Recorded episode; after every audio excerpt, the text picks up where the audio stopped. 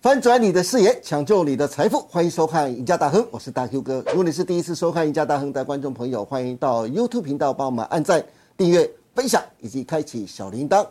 您的支持是我们节目成长的最大动力，因此欢迎大家踊跃的帮我们按赞跟分享哦。好，今天节目开始，赶快来欢迎我们的运财专家，我们的资深分析师侯文高老师。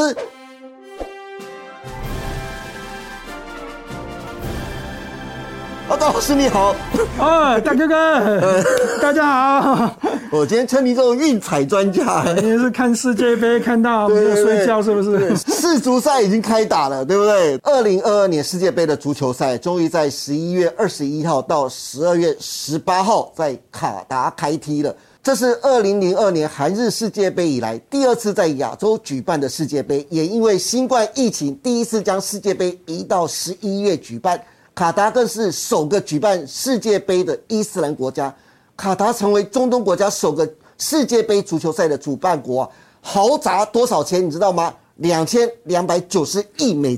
哇，真是相太当于七点二兆台币耶，太多了吧对？不对？打造八个大的体育馆以及各项交通设施啊，被誉为史上最贵的世界杯。不过今年的世界杯啊，爆冷的赛事特别多，像是地主国卡达成为一九三零年世界杯成立以来首支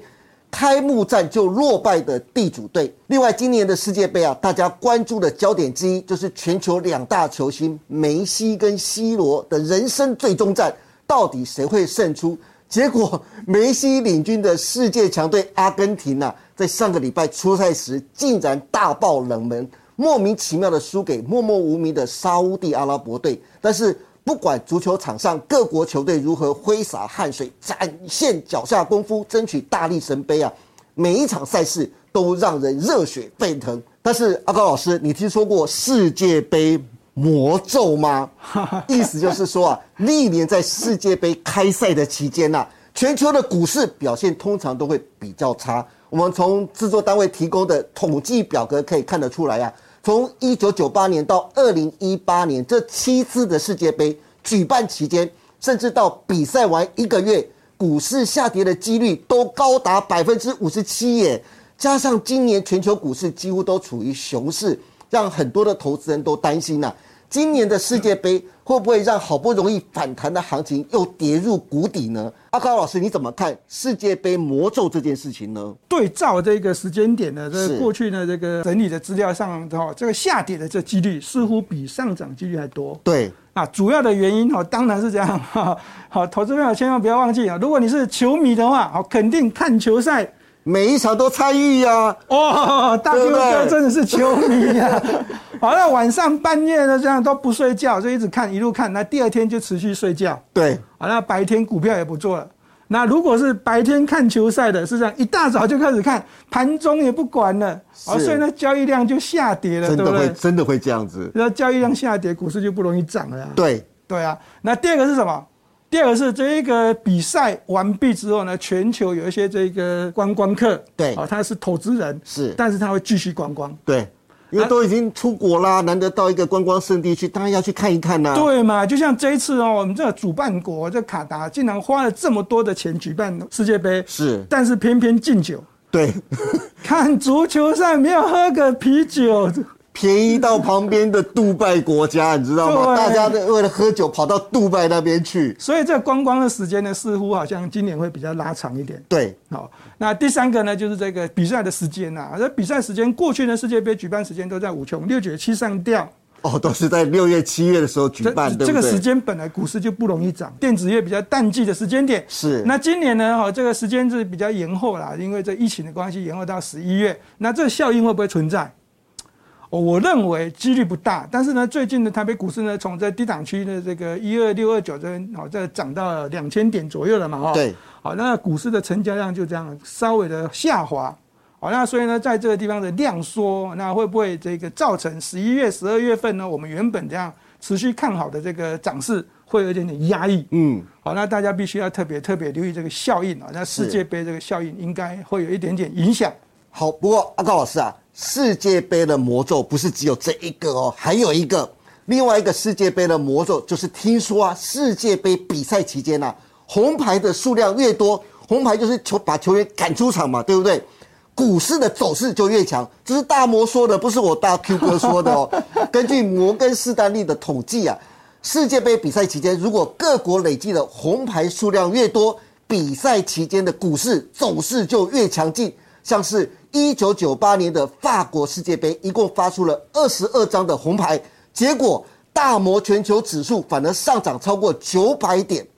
关于这个讲法，老师你怎么看？还有阿高老师，你刚还没回答，今年的世界杯会不会让好不容易反弹的行情又跌到谷底呢？阿高老师，你怎么看年底的股市行情有没有机会再站上万五呢？这红牌啊，基本上呢，哦，这个每次世界杯啊，这个红牌数啊，但统计呢，其实也不是很多啦。对但是刚刚你讲的那一只，那一年特别多，二十二张，对，那是比较奇怪的。那那那一年的这个事后的这个裁判，是哦，都有被检讨。那现在呢，哦，这个比赛都有一些科技执法啦。对对对哦，我认为这个红牌数会比较低一点，但是呢，哦，在这个红牌越多，哦，股市涨越多，对哦，当然就有关系啦。为什么？因为每一个球员都这样被赶出去，连明星球员都有被赶出去过了。球迷当然就不爽啦，就 对不看球赛啦。对，就不容易一直看下去。那不容易看下去呢，大家把眼睛焦点这样转到股市身上哦，。是这样子哈。好，那我们刚刚哦这讲样到说的也很有道理耶。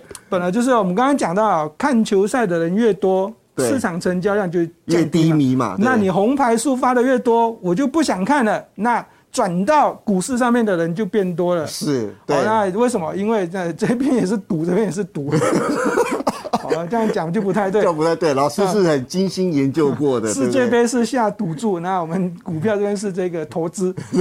这样子说才才对。好，那刚刚大玉哥还说什么年底的行情，这对十二月份会不会受到压抑，会不会占到万五嘛？对不对？是啊， 好，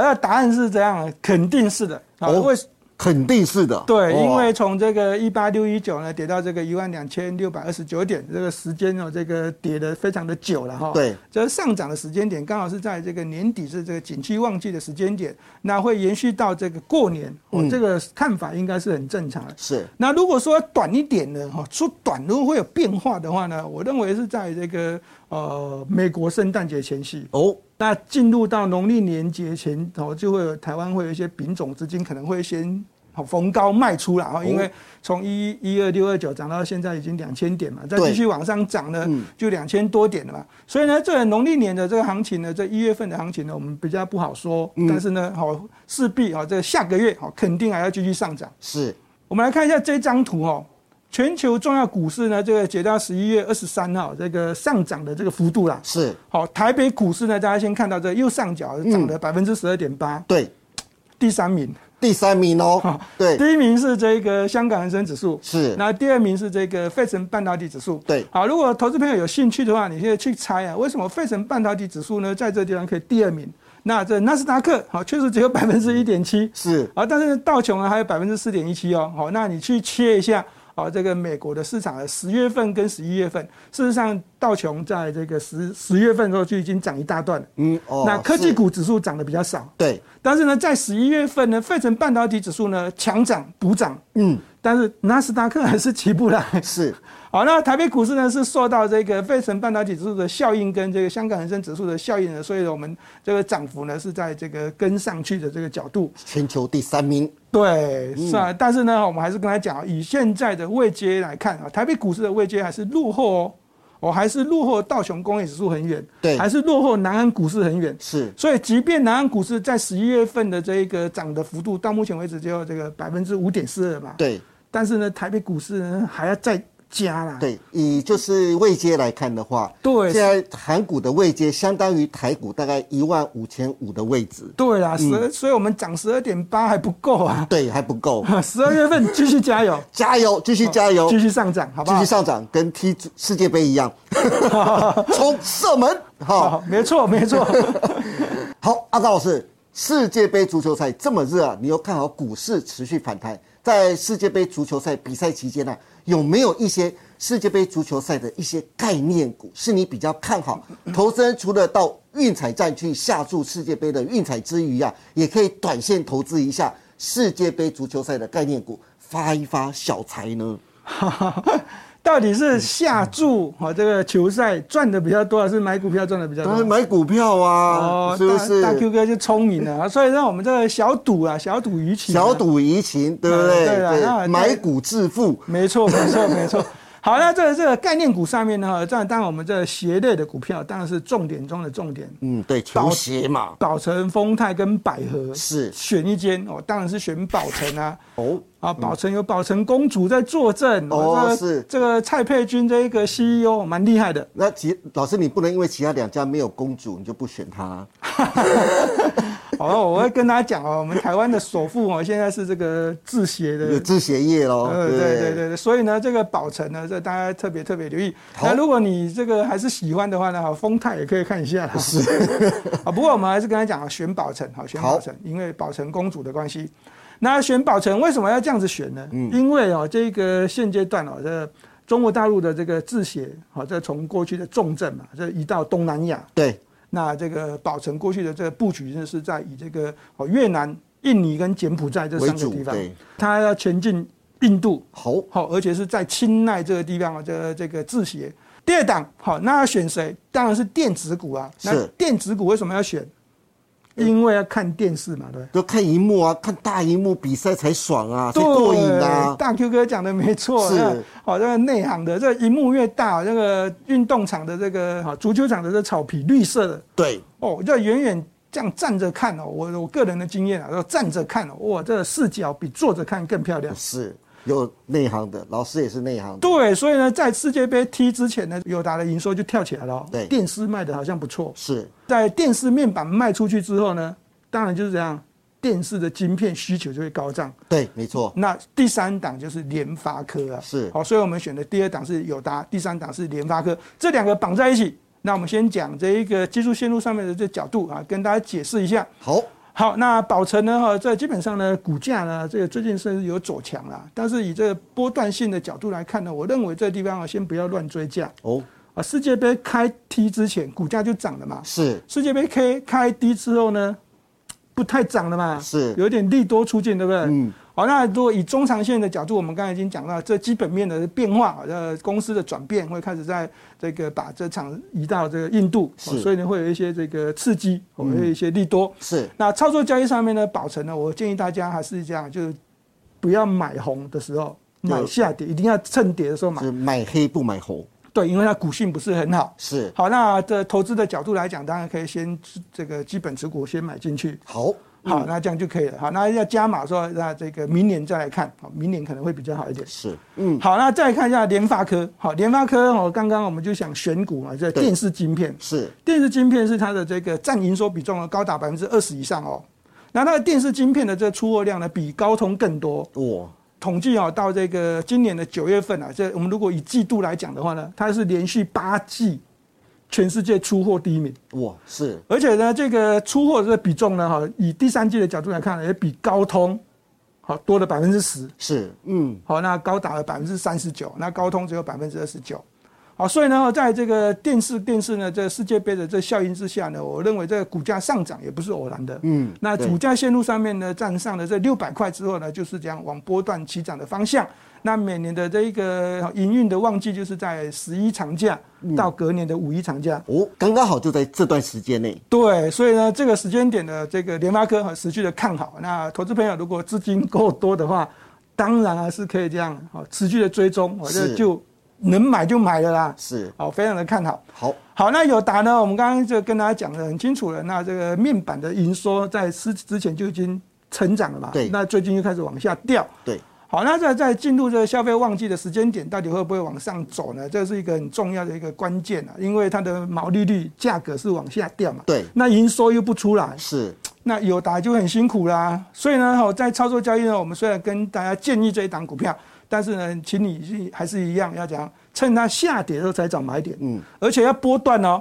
哦，你要做短线的友达，我认为就不要买了，哦，你要做波段投资而言，哦，而且时间拉长一点。对好，我认为好这个地方好这个时间点好，因为股市跌到这这个地方嘛哈，是好都可以逢低好，趁它股价下跌的时候找买点。对，买友达我对巴菲特的名言最适合了，如果你没有想要持有友达十年的话，你连十分钟都不要持有。好，来给大家的操作建议。哦，大 Q 哥凶猛啊！